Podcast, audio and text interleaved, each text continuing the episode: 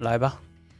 Hello，大家好，欢迎收听《摇滚灵魂》，我是舒平。我是李麦 克，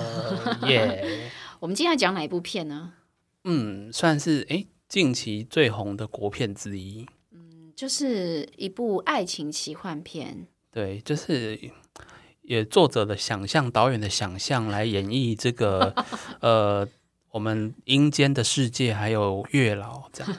其实就是月老，它是九把刀小说改编的剧啦。然对后今年也也入围，诶，不是今年啊，也入围了五八金马，是今年吗？呃，算是最新一届嘛，对对对，对，那也是蛮多入围的，那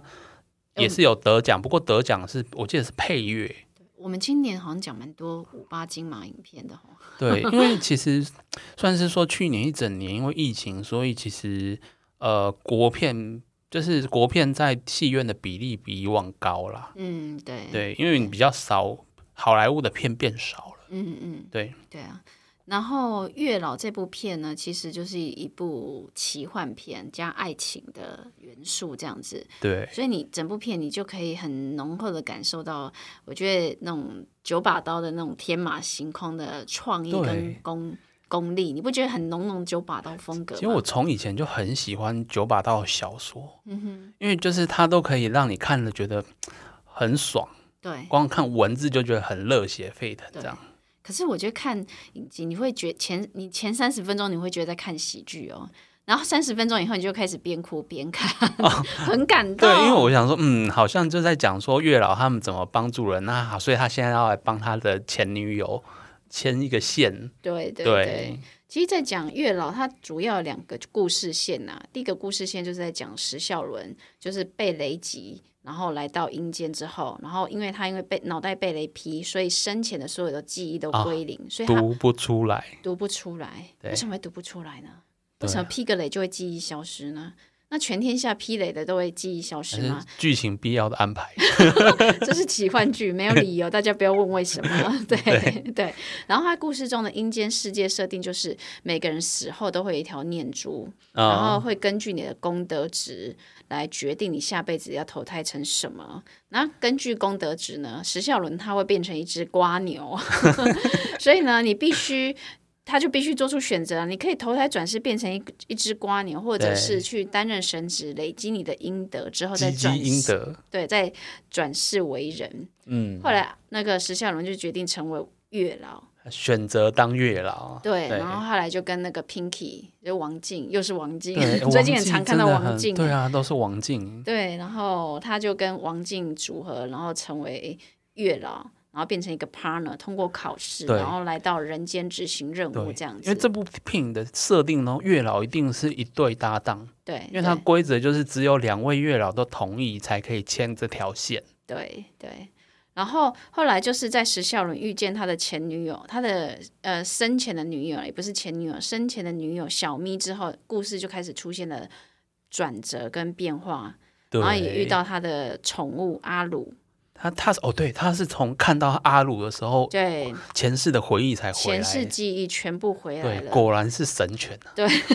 然后他才想起小咪是他生前的挚爱嘛，对，然后因为他已经死亡了，所以他希望能够帮助还在阳间的小咪找到新的姻缘。然后后来发现绑在小咪身上的红线全部都被销毁，这是一条故事线。然对后第二条故事线就是厉鬼报仇、 鬼头城的对，啊鬼头故神事超帅的，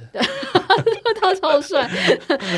看很起很来也有蛮个性，对啊， 就是黑间阴间的黑道。有点像那种吕布那种霸气，有吗？对对他就是因为他看着过去背叛自己的那些伙伴们不停的转身轮回，忘记了那过去，他因为很不甘心、很愤怒，然后到人间去展开报复他行他动。有点像是那种，他阎王先说服他当牛头来积阴德，然后顺便消除他的对心中的那个愤怒，对但是他经过五百年，终究他还是等不了。对，然后他们这两条故事线的交汇，就是小咪是那个鬼头城前世的伙伴，然后他前世也杀掉了哦，鬼对头啊，城这样子，因为这对个连接点其实是到很后面才才会知道的才让我们知道，对嘿然后这部片上映之后，其实票房就破了两亿，而且版权已经卖到国外去了。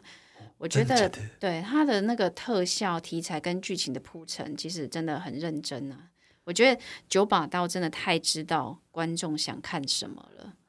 我我觉得可以来讲一些他就是市场型作家跟市场型导演嘛，商业型，对，商业型商，我对，觉得我们可以来讲一些感人的部分有哪些。好，对，我觉得其中最感人的就是那个狗狗的情感了。其实嗯影片那个阿鲁，其实就是九把刀以前的就已经过世的那个爱犬嘛，你不觉得那狗狗很有灵性吗？对，他是他有点投射情感到这个阿鲁，当然对这个不是以前那一只狗，哦，当他然，是当然，狗演员，对对对。但是那个狗演员太会演戏了，他根本就是神犬。哦，我有看幕后花絮，嗯，那个他的他的训练是一个动作，他怎么叫呼呼，对，然后举手，我觉得他好像真的知道镜头在哪里，对，他表现很稳定。我觉得他应该得金马奖的那只狗狗。因为但是就是他们就有说，如果最佳新人可以报报非人类的话，他们一定帮这只狗 狗。那狗狗对好像什么阿 k 阿 k 塔还是对，之类的一个名字这样子。对啊，我觉得狗狗跟人之间的那种真挚的感情啊，就直接戳中人的泪点了，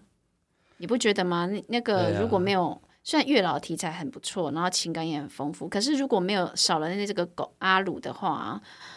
我觉得那个那对个情感可能就不会那么浓，大家就不会哭的那么对惨。因为石孝伦的感情第一次溃堤，就是因为阿鲁，对就石孝伦回去那个故乡，想要找他回忆对，Pinky 陪他去，对结果呢还是找不到，但是阿鲁感应到他回来了，对，就它是那种看到主人飞奔过去的那种那对种真诚的感情。哎，我觉得有养宠物的人就懂了。你下班回家，如果看到你们家的宠物扑过来的那种样对子，啊，所以我就我就觉得它戳中大家的泪对，点。尤其如果你你你跟我一样是经历过宠物离开的这种，对你也养过养过小宠物的人，应该都都对，懂这样子那。种这也算生离死别啦，就是对宠物离开，你总是会很难过，要陪伴你那么多年。对对，真的。而且我们知道，宠物的年龄其实是比人类还，对啊，嗯，寿命是比人类少的。逻所以辑上、理论上，你养一只宠物一定会经历生离死别啊。对，真的。哎嗯，我们也要呼吁大家不要弃养动物，啊 对对，因为那个阿鲁其实，在剧中就是被被弃养，然后才被那个石孝伦捡到的哦，还记哦得哈、对、哦，那个他是他，我演演他们相遇是他石孝人还很小的时候，从那个从屁孩手中救下这个。，对对对对对对啊然后我觉得这部片的第二大泪点就是，嗯、即使知道结局不是我，依然希望你能够幸福。我我我觉得柯震东真的很适合演这种有点中二又很痴情的，他就是那个啊，他嗯就是九把刀作品的标配 标配主角啊。 我觉得九九把刀真的很会设定这样的人设，你知道吗我？觉得九把刀在设定这些角色，都是把一些自己童年对自己的期望设定到这些角色身上。对，你知道那个石孝伦，他见到阿嗯鲁，想起一切回忆的时候，他最大的愿望，他不是去怨恨说自己为什么没有跟他在一起，没跟小咪继续在一起。啊、他觉得他开始设下的愿望是：我希望我的爱人能够幸福。所以要帮小咪找个好对象。对，所以呃，虽然后来我们知道电影里面他不成功嘛，一直都因为阿伦跟小咪之间对的爱一直都还在。这个算是前半部有一点，就是算是让你看一下那个月老们的热血嗯跟一个乐趣的一个桥段。对对对，大家就会议论纷纷，哇，这个女的已经绑五百条、几百条都还没有成功，太扯了。对，哎，所连以牛头马面都来讨论这件事情。就是有一种我不是你的结局，但是我仍然爱你，因为有些事一万年也不会变，对爱这件事情一万年都不哦会变。、这句话他从那个从他还是屁孩有讲到这个，讲到他当月老都还在讲，对对所以即使你跟别人相爱了，我也一样祝福你。因为他蛮扯的。他小时候就是他们国小，然后小咪是个转学生，一来学校，他他在自介，他就突然职教人就突然站起来对台上吼说：“嗯，我觉得我爱上你了。”然后同学就噗，然后他就说：“嫁给我！”然后全部人再噗一次这样因，为他认呃那出搞他笑嗯这样子。他认出他来了，因为他后面有一段是他们有就是呃有一对姻有一对夫前世妻在投胎前，投胎前的时候有约定好，我会认出你。嗯，对啊，我觉得在那一刻他认出他来了，对对呀、对呀、那即使到最后，那个爱没有改变，但是即使你已经不跟我在一起了，你的结局不是我，我还是一样爱你，对，因为这些事情一万年也不会哦变，这个就是最感人的地我方。突然想起来，他最后甚至牺牲自己的元神来去帮他接那条线，嗯，对对呀、对啊因为他那个时候跟 Pinky 已经就是因为之前调皮捣蛋被取消月老资格嘛，对所以他是牺牲自己，然后去帮他牵牵起小咪的对姻缘线。 ，Pinky 也是流着泪去帮他签的，对对。然后我觉得第三个泪点，就是因为害怕失去，你只能视而不见。因为其实到电影的后半段，也有一个惊人的反转，你会发现其实小咪是有阴阳眼的， 因为他一直看得到石孝伦的存在，对啊， 所以呃，但是因为呃，电影里面有演到，如果他神婆说过嘛，就是帮他收看进到的也人，不能讲，对，如果你让别人知道的话，这个能力就会被收走。所以他即使看到他心爱的人，你还是只能视而不见。对他怕被收走之后就不能看到阿伦，对啊，你不觉得吗？我跟你最远的距离就是明明近在眼前，但我要假装我却看不能见啊认。出你，，对，这太心酸了吧！这个我觉得是真的是泪点之一呢，你知道吗？对啊 他明明就听得懂那个石孝人在跟他自言自语，然后他也不能回答这样子，对，所以不论是阿鲁朝石孝伦去，或者是他看他在绑红线，一直在跟他讲话，他其实都一清二楚，但是又要假装看不到。嗯，对啊，然后再配乐进来，观众都哭了，对， 所以配乐得奖，配乐真的也很厉害。真的很强，尤其是主题曲哦，好感人。嗯，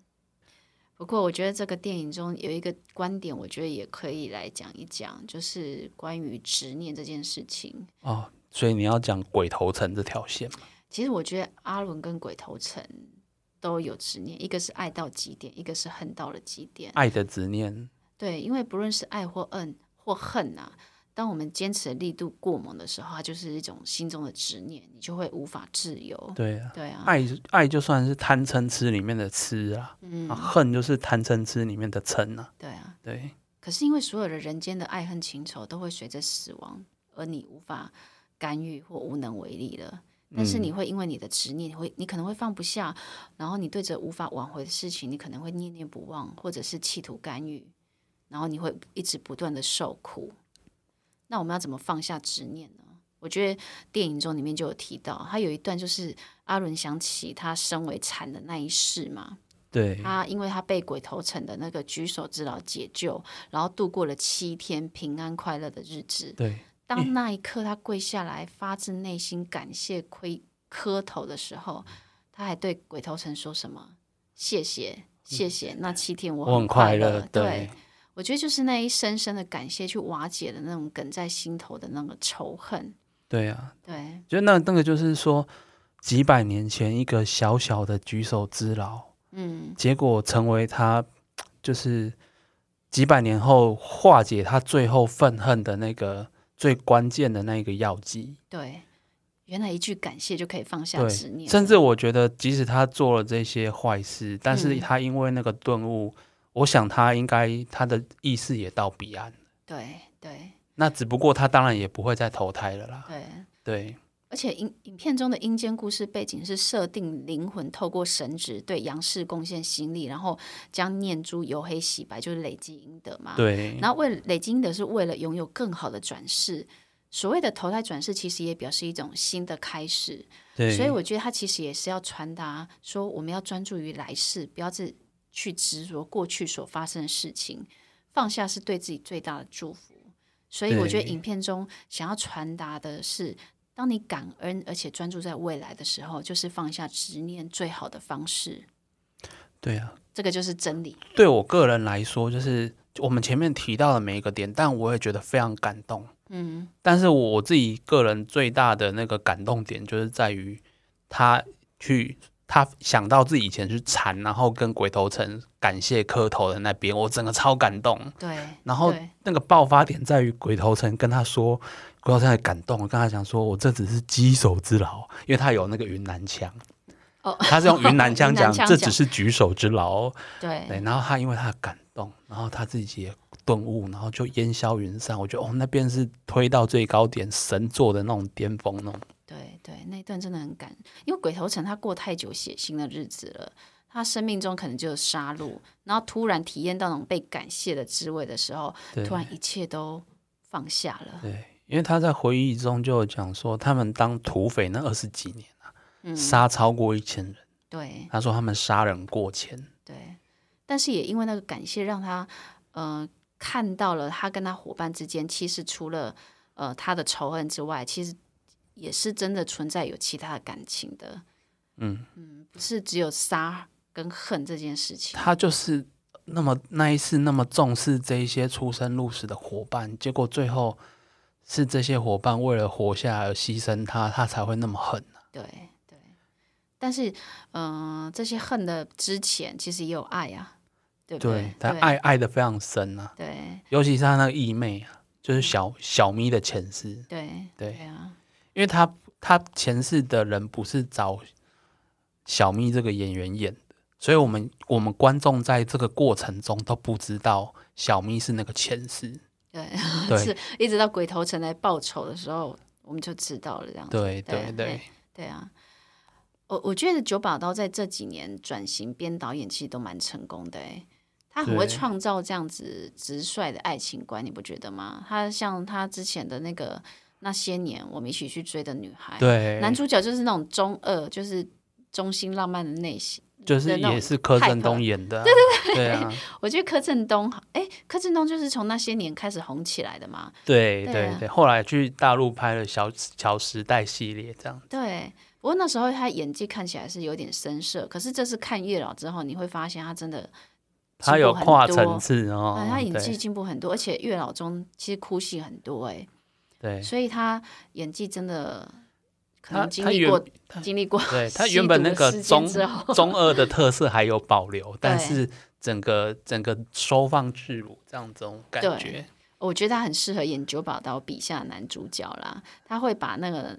稚气未脱，然后对爱又掏心掏肺对那种英雄式爱情，把它演得很好，这他样子，个而且有性点，上对，而且有点有点那种痞的特质，就是你觉他得很厉害吗？九把刀在身上看到跟他一样的个性，然后但是是更帅的脸庞，嗯对，所以就符合他内心的 投射所以重了，点是帅的脸庞， 就是跟他一样屁呀、然后跟他一样搞怪，如果对这些特质但没有一个帅的脸庞的话，就真的不行的， 对我们电影电影还是有一些实际的 对考对量，对，还是有不商，业考量。对啊，好了，其实他就是不会用拐弯抹角的方式来刻画爱情，但是也因为这样子直率直接，所以才让观众觉得感动。九九把刀的作品有好多适合拍成电影的，只是要看成本。嗯，像我觉得他杀手系列也很好看，杀手系嗯列、哦，啊对他杀手系列有一部有拍电影，就是那个萧敬腾演的那个杀手欧阳盆栽，哦，那那部就好看吗？诶也应该也不错，因为九把刀的剧本都写的还蛮通顺的，嗯哼，对。然后还有另，因为《杀手欧阳盆栽》就是，反正他就是讲一个杀手故事，他那一系列有讲很多杀手，我觉得都蛮适合拍的。然后他有另外一个蛮奇幻的系列是那个类似结界师吧，哦，我有点突然忘记名字了，然后嗯哼也是可以看到你的命运，然后去做一些事情，或是啊，那部片是说可以夺取人格，然后重要的人格可以带来一些能力，重要的人格可以带来一些能力，这样，嗯嗯，哇，听起来好想好想看，好想看它拍成电影、对哦， 但是那个成先本看应小该说比较是快。 Marvel 等级的电影，对，对哎、我觉得叶老他的那个特效真的做得很厉害，那个被雷劈的那个树啊，我想到一部电影叫《与神同行》，哎，哦，对啊，这部这部好像月老就被说成台版的《与与神神同行》行这样子，真的还有那个红线的那个丝线做的对特效也做的很还棒，还有一幕，我觉得特效做很棒，就是说被雷劈之后，那个女主角不是往后倒嘛，嗯，然后之后在回忆的时候有去特写，她眼珠里面是有看到那个一些画面的，嗯看到那个有阴间使者来带走史孝伦的画面，对，阴间使者她好像就是因为那一批才得到阴阳眼的。哦，反正呢，月老的剧情不就是简单呐、它不是那种烧脑片的，但感人就对对了啦。然后用，但是我觉得能够用简单的剧情来勾起共鸣的话，是真的很对厉害，推荐大家去看。其实对我我在我自己在看之前是本来是想说啊，它可能就是一个轻喜剧，嗯，但看之后没想到，它其实里面蛮多后劲很深的东西。所以哎，当时在电影院上映的时候，应该是蛮多人在哭的哦、我觉得。对啊，可惜我当时没有去电影院看。嗯对，没关系啊，在家哭也不错。 推荐大家去看，赶快去看月老。好，他现在在迪士尼 Plus 哦。嗯，OK， OK，我们摇滚灵魂下周见，拜拜。呃拜拜。最后的最后，感谢大家收听我们的节目。如果你喜欢我们的节目，欢迎到 Apple Podcast 或 Spotify 订阅我们的节目，也别忘了给我们五星评分、留言鼓励哦。五星五星，明天又是上班日啦，让我们大家一起坚强的面对吧。我我们下周见